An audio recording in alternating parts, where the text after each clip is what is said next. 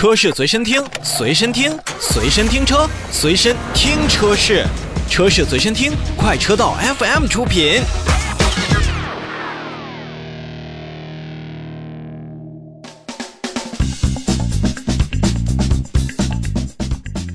再来看另外一则召回，现代汽车中国投资有限公司也是向国家市场监督管理总局备案召回计划，决定在四月二十日开始呢，去召回二零一四年十一月十二日至二零一八年七月五日期间生产的部分的进口起亚品牌的索兰托二点零柴油二点二升的柴油车型，共计八千零八辆。那本次召回范围内的这一部分的柴油的索兰托呢，是由于车辆的控制逻辑问题。题它的 PTC 加热器就是空调辅助电加热器的工作温度可能会过度的升高，会导致 PTC 的连接器损坏以及线速断裂，严重的时候呢，就有可能造成 PTC 加热器发生火灾，存在安全隐患。